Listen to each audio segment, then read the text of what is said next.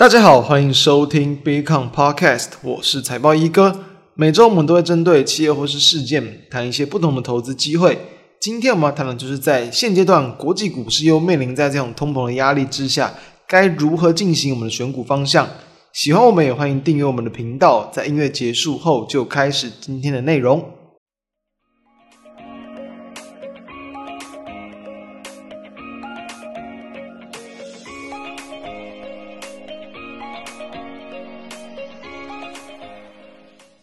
最近哦这个美国八月份的 CPI 嘛，那公布啊是这个下降，但是下降的幅度呢没有来的市场预期的多，所以说通膨有减缓，但减缓的速度还不够快，所以说呢就很难让这个市场啊对于这个可能通膨啊然后升级的这个担忧来去舒缓，甚至有恶化的一些情况，所以又让近期的国际股市又是再度的一个这个回档，所以说其实啊在最近这几周，上个月啊上个上上个月，其实陆续就有去提到。目前的一个这个台股，其实在反弹的一个这个速度是有陆续的一个这个变慢，所以说当时候啊，应该回去看到我们的标题就有谈到，其实当时候就有去提到说这个地方可以去换一些这个操作的一个这个策略，或者是这个想法以及选股的方向，所以说有去提到说要准备好，就是假设行情又出现转折，或者是这个反弹的力道真的是没有的话，那该怎么样？所以目前来看，诶，确实国际股市台股。还是朝着这样的一个方向来走，所以我们认为，呃，以今天的一个角度来去看，我觉得延续前两周我们所谈的一个选股方向没有太大的问题。就是说，我们有谈到过，就是以这种相对强势的高档强势多头股为主，我觉得会比较好。那当然了，假设行情真的在持续的往下，选这种标的，对于大部分投资人来说，很可能怎么样？它的一个肉，就是你能够去享有到的一个空间，你可能会越来越少。但是我还是认为说，至少选这样的标的，你可以更不容易去受伤，可能更不容易去这个停损。为什么？嗯，因为包含像我们两周前跟他谈到的中鼎嘛，我们是谈完之后股价发动。那上次我们谈到了一个智深科，就是在谈完之后，股价就没有在一路的很快速的往上拉升，但至少都还是有在慢慢的往上去这个小幅度的一个垫高，所以也还算是相对安全的标的，不会说因为它好像位阶很高，好像已经往上拉了一波。就出现说，哎，好像股价就有大幅拉回的风险，会出现这种标的啊，比较强会是在前一阵子啊，就是因为这个营收的一个这个利多，然后呢，隔天真的是拉得非常凶那种，可能就是七趴八趴以上，隔天直接几乎就吐回来，就是它已经涨幅已经比较偏向短线投机的一个表现了。那我们提到的方向都会比较去避开这种的一个个股，所以。哦，目前来看，就是现在我们录录音时间九月十五号，九月中，哦，台股看起来又进入到这个低档整理的一个阶段。我们建议就是说，持续往这种方向去选择就好。所以说，我们今天跟大家谈的就是二三六零的一个智茂，其实在最近的股价表现也是类似这样的一个情况，就是在它公布了它的一个八月份营收之后呢，哎，股价就开始往上去攻击，然后呢，去突破了这个八月底左右的一个前高点。大约是这个一百九十左右，近期是有来了两百块钱以上。那智茂它主要是在做就是各种呃电电脑自动化测试，然后电子测试的仪器呀、以及电脑各种周边呃软硬体等等的一些这种呃量测的一些这个仪器跟设备。从去年的一个比重来看，它在它的一个这个量测仪器的设备大约是占了这七十七趴，然后在特殊材料的部分大约占十六趴，而在自动化运输工程设备这一块大约是四点五趴。它从上半年我们把它分得更细一点来看，就是说，其实它基本上就是以这种作为这各种电子测试量测仪器的一间公司，在它的上半年这种量测跟自动化的检测设备大概是三十四趴，然后在半导体跟光子学的测试解决方案大概是二十五趴，然后剩下其他的部分，我觉得这个比例就比较小，其中。剩下的一大块部分呢，有将近这个三分之一以上都是这个海外的子公司为主，所以刚刚谈到那两块就是它最主要的一个营收的一个方向。所以说，为什么我们会挑智茂？刚第一个原因就跟刚刚谈到它的一个股价的一个表现，它的一个形态啊，其实都是有去符合到我们近期所跟大家去谈到的一个选股方向。好，那除了这个之外。我们认为哦，现阶段我们的选股方向一定是要从这个营运是有更特殊的一些这个利多，或者是至少它的营运是可以持续去往上垫高这样的一个表现，至少就不会容易在很多产业都面临到景气不佳、需求不佳的情况之下，它就会有基本面的一个状况来去维系它的一个这个营运。即便哦怎么样，它可能没有在一直往上创高了，但至少它就会在下半年的营收可能都还是比较偏向持平，甚至只有小小小幅度的一个这个衰退。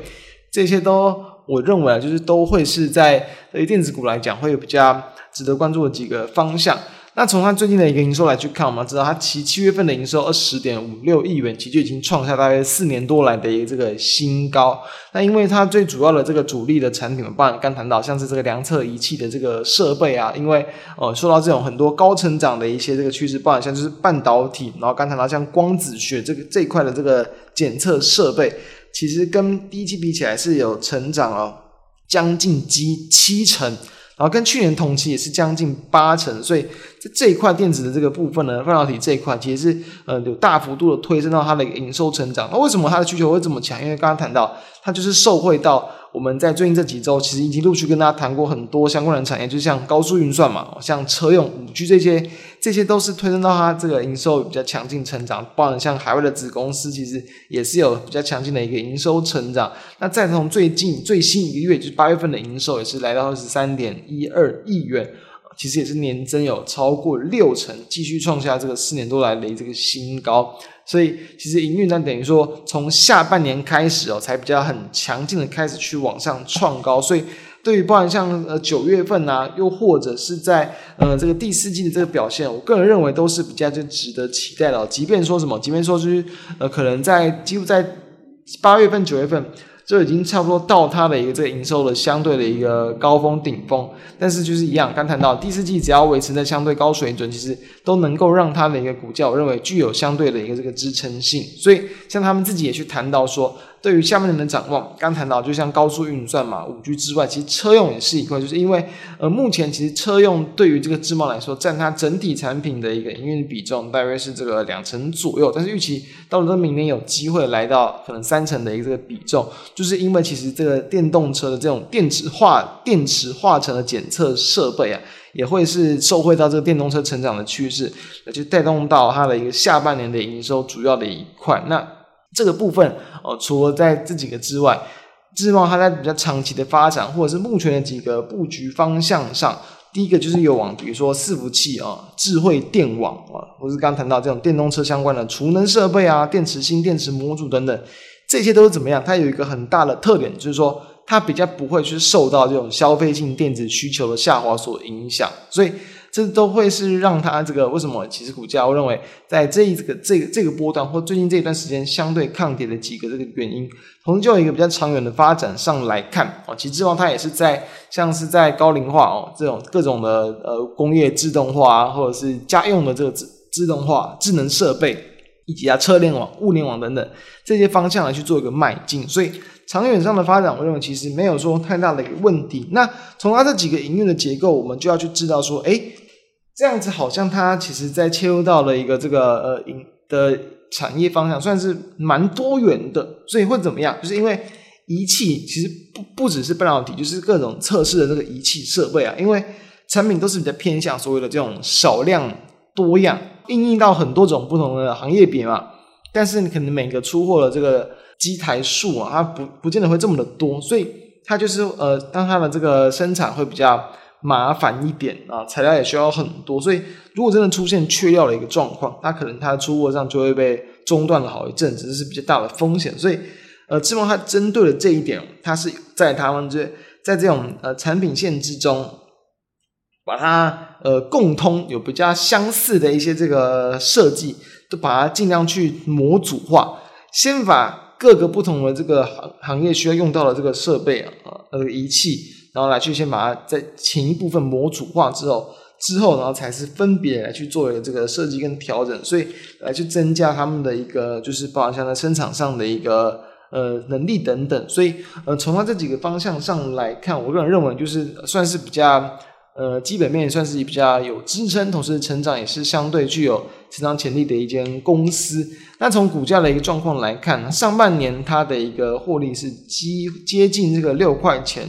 然后呢，在目前这个 consensus 再去看它的一个这个全年的一个获利啊，是大约十点三块啊到呃十点三块上下。但我自己个人认为说，如果说下半年能够哦维持在这个就是已经开始去拉上去的一个营收表现，我认为来到十一块以上，应该不会有，应该说是可以去值得期待的。所以。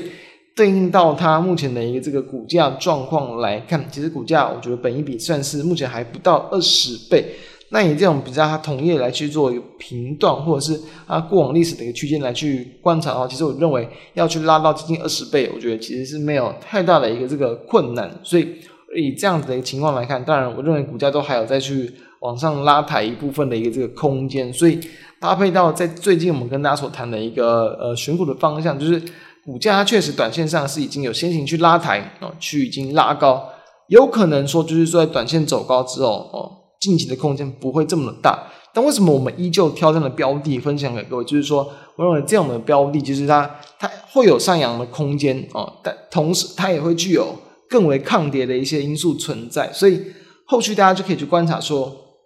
它会走什么样的模式，就是沿着短短期均线持续的垫高。或者是在了往上拉抬拉抬一波之后，然后可能就是并进行横向整理之后再攻击，或者是拉高之后可能压回到中长期的均线，或者是跳空缺口的附近，重新震荡之后再重新的往上攻击一波。认为就是依照这种各种不同的股价状况来去。设定它的一个营运跟操作策略就就 OK 了。那相关的资料也都会去放在我们的 FB 跟我们的网站上，大家都可以去浏览。以上就是我们今天跟各位分享在现阶段盘势之下比较建议的这个就是呃观察或应对的策略，以及分享我们认为比较值得去注意的个股给大家参考。那我们就下周再见，大家拜拜。